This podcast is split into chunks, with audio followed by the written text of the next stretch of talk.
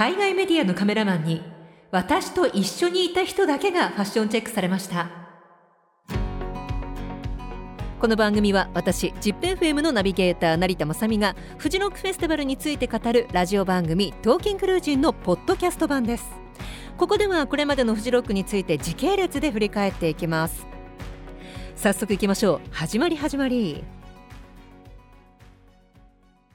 今日はえー、2015年から2019年までのフジロックフェスティバルについてお話ししましょう、えー、まず2015年ですね。この年は来日の1ヶ月ほど前に足を骨折したデーブ・グロール要するフーファイターズの話が真っ先に出てきますが、えー、このライブは私生で見ることができました。もうその足骨折日本来れるのかどうやってライブするんだろうみたいなそんなねファンの心配の上の上をデイブ・グロールは行きますね。あの、ステージに登場したのは、デイブ・グロールを乗せた巨大な特注椅子。これね、背もたれの後ろに、フーファイターズのロゴが描かれた丸い大きいのがあって、その周りを10個ぐらいの照明と、こうギターがこれまた10本ぐらいかなこう刺さるような感じその姿はまるで千手観音と言わんばかりのまあ登場しただけで盛り上がりましたよでエヴァロングで始まって、えー、モンキーレンチとかラントゥフライとかあのもう誰もが楽しめるセットリストはい。で、この時は、あの、そのね、フーファイターズの前が、モーターヘッドだったんですよね。まあそういうのもあってね。えー、盛り上がりましたしあと3日目はねノエル・ギャラがハイフライングバーズの前がライドだったっていうねこのオアシスメンバー続きだったこともあって、えー、それぞれの日盛り上がったんじゃないでしょうかね。で続きまして2016年はい、えー、これはフジロックフェスティバル、まあ、一応20周年の年となりますがあのー、この日はね2日目にフジロックフェスティバル20ススペシャル G&G ミラーオーケストラと題して総勢18名のスペシャルジャズオーケストラ。あのフロントページオーケストラとかあと他にもこういろんな人たちがこう混ざり合ってパフォーマーの方とかも含めてね。でそこにゲストシンガーが、えー、加藤時子さんとか、えー、サニーデイサービス曽我部圭一中野義恵などなど、えー、こう招いてって、えー、歌って、えー、みんなでわーっと祝うみたいなそういうライブがありまして。ロカビリーがあったりとかレイ・チャールズの曲があったりとかしたみたいですよ。はいいいですね。20周年です。で、えー、この時は、えー、トリも、えー、ベックとか、えー、レッドホットチリペッパーズとか、えー、ベン・ハーパー・ウィルコとか、まあそういったね、こう、フジロックアーティストと、こう、呼ばれるような人たちがこう出て、でも、えー、ホワイトステージは、えー、ディスクロージャー、スクエアプッシャー、バトルス、この辺がね、こう、鳥になるという、はい、いかにもこう、ホワイトステージらしい鳥ですね。そういうのがこう出てて。まあそんな中ですが、私がね、2016年でもう一番良かったのは、やっぱりあの、インターネットっていうね、えー、アメリカの、もうその時、最もこう、イケてる R&B バンドっていう言い方したら、まあちょっと、あの、言い方がまあどうなのかわかんないですけど、まあこのインターネットがね、まあちょうどサウンドにもドハマりしてた頃ではあったんですが、まあライブはむちゃくちゃかっこよかったです。もう登場の仕方がみんな一斉にわーっとこう飛び出す感じも含め、えー、音もかっこいいし、私のね、左側にいた男の子かな？もう英語が何言ってんのかわかんないけどマジかっけーみたいな。なんかね、周りの子も若い子多かったんですけれども、まあ、そのこう一点のボーカルが、シドザキットっていうね、え女の子なんですが、モヒカンで、え T シャツ、パンツスタイルっていう、ただもう歌い出したらもう、たまらないですね、美声がね。はい、そういった、えー、超かっちょいい、えー、かっこいいライブを見せてくれました。では2017年いきましょう。あの2017年はねこの時にね友達の友達の子で出会った女の子が20代の子だったんですけどお父さんと一緒に来たっていうねそこでね何かこうまたあの新たに感じるものがありました。あのもう今ではこうちびっこ連れてねあの歩くお父さんお母さんフジロッカーズって本当に多いんですけれども、まあ、その子供たちも大きくなってってでさらにはあのお父さんがねやっぱりあのロック好きの方なんだそうでお父さんお年側だからアラシスぐらいかな。そうするとね、まあ、20代、えー、30代のこう娘さんとか息子さんになってきますよね。でもそれで親子できてるって素敵じゃないですか。だからそのうちお孫さん含めて親子3代でフジロックっていうのもまあもちろんあるんだろうなと、えー、思いながら、えー、過ごしましたがこの時はえっと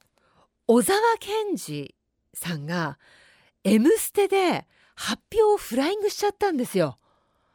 僕富士ロックフェスティバル出ますみたいな。富士ロックフェスティバルじゃなくて富士ロックだからと思うんだけどとにかくツイッターももう大騒ぎになりまして小沢健二出るんだみたいな。さらにその後にコーネリアスが発表されたもんだからこれはもしかしたら再結成があるんじゃないかと。例のあれですよ。興奮しすぎて忘れちゃったフリッパーズギターか。ねそうそうそうそう、えーえー、もちろんありませんでしたが、はい。えー、小沢健二さんの方がホワイトステージ2番目に大きいステージ、えー、コーネリアスが一番大きいグリーンステージ、えー、同じ時間帯になりました。両方見ましたけどあの小沢健二さんの方はね、えー、入場規制にもなってましたね。はいそういった年でしたね。えー、では2018年も行きましょう。そうそう2018年といえばねあのフジロックってタレントさんとか俳優さんってお客さんとしてよくいるんですよ。あの当たり前にねその辺ふらふらあのふらついてて「ああ誰々見たよ」なんていうねことをこそこそっとね、えー、こう話すこととかもあったりするんですがこの時はあの芸人のねハライチの澤部さんって有名じゃないですかフジロック好きとして。でその澤部さんと一緒にいたのが俳優の岡田将生。これがですねこの人何頭身なんだろうっていう頭ちっちゃ背高みたいなもう誰がどう見たってうわあかっこいい人が歩いてるみたいな、まあ、だからといってあのエントランスにいたのかなあのちょうどねこう初日であのフジロックこう入っていくところで。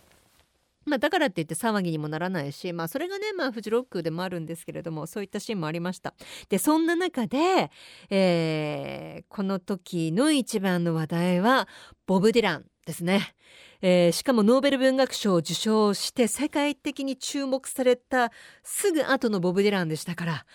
あのフジロックも本当すごいことになったな。でも必然でもあったんだろうなというそんな感じです。で私は日曜日のヘッドライナーだったので見られなかったんですけれどもえっとギターじゃなくピアノだったそうです、えー、曲は年代まんべんなくやってくれたそうですけれども60年代がやっぱり多くてね風に吹かれてとか追憶のハイウェイ61とか、えー、あとはね悲しきベイブとかレアな曲もあったということでいいですね。あの単独公演は見たことあるんですけれども富士で見たかったです。えー、あとはこれもうちょっと話してても大丈夫ですか？はいあとはね、えっと、チューンヤズですね。あの、チューンヤズは、あの、こう、ボディをね、こう、叩いたりしてこう音をね出したりする人でもありますがこの時のライブはもうオーディエンスがもう波になったと言いますかこうテンションをこうみんなでこう上げてってねでも彼女の手のひらでほんとこうあやれつられてるかのようなみんなでも踊りまくった、えー、そんな一体感あるライブとなりました。で、えっと、2019年、えー、では最後に行きましょう。この時は、ステラ・ドネリーがとにかく可愛かったですね。はい。あのストリートブランドとのコラボ T シャツっていうのもね販売されるくらいまあとにかくこう絵になる、えー、そういうこうアイコンでもある彼女ですけれどもはいもうとにかく可愛い、えー、ライブをしてくれました、えー、T シャツを着てた人たちもねあのちらほらといました。であとはね大雨とのお付き合いになったのもこの年でしてえっ、とホワイトステージはアメリカンフットボールからのデスキャブ・フォー・キューティーというラインナップの時がもう雨が一番すごくてフジロックってあの無料で、まあ、YouTube でね同時配信してるんですけれどもあの私はこうなんだろうブルーシートっていうか雨からとにかく身を守りながらあの生でも音を聞きながらその YouTube の配信で、えーライブの絵を見てっていうんですか？あの並行しながらライブを見るというえそんなことをしてましたね。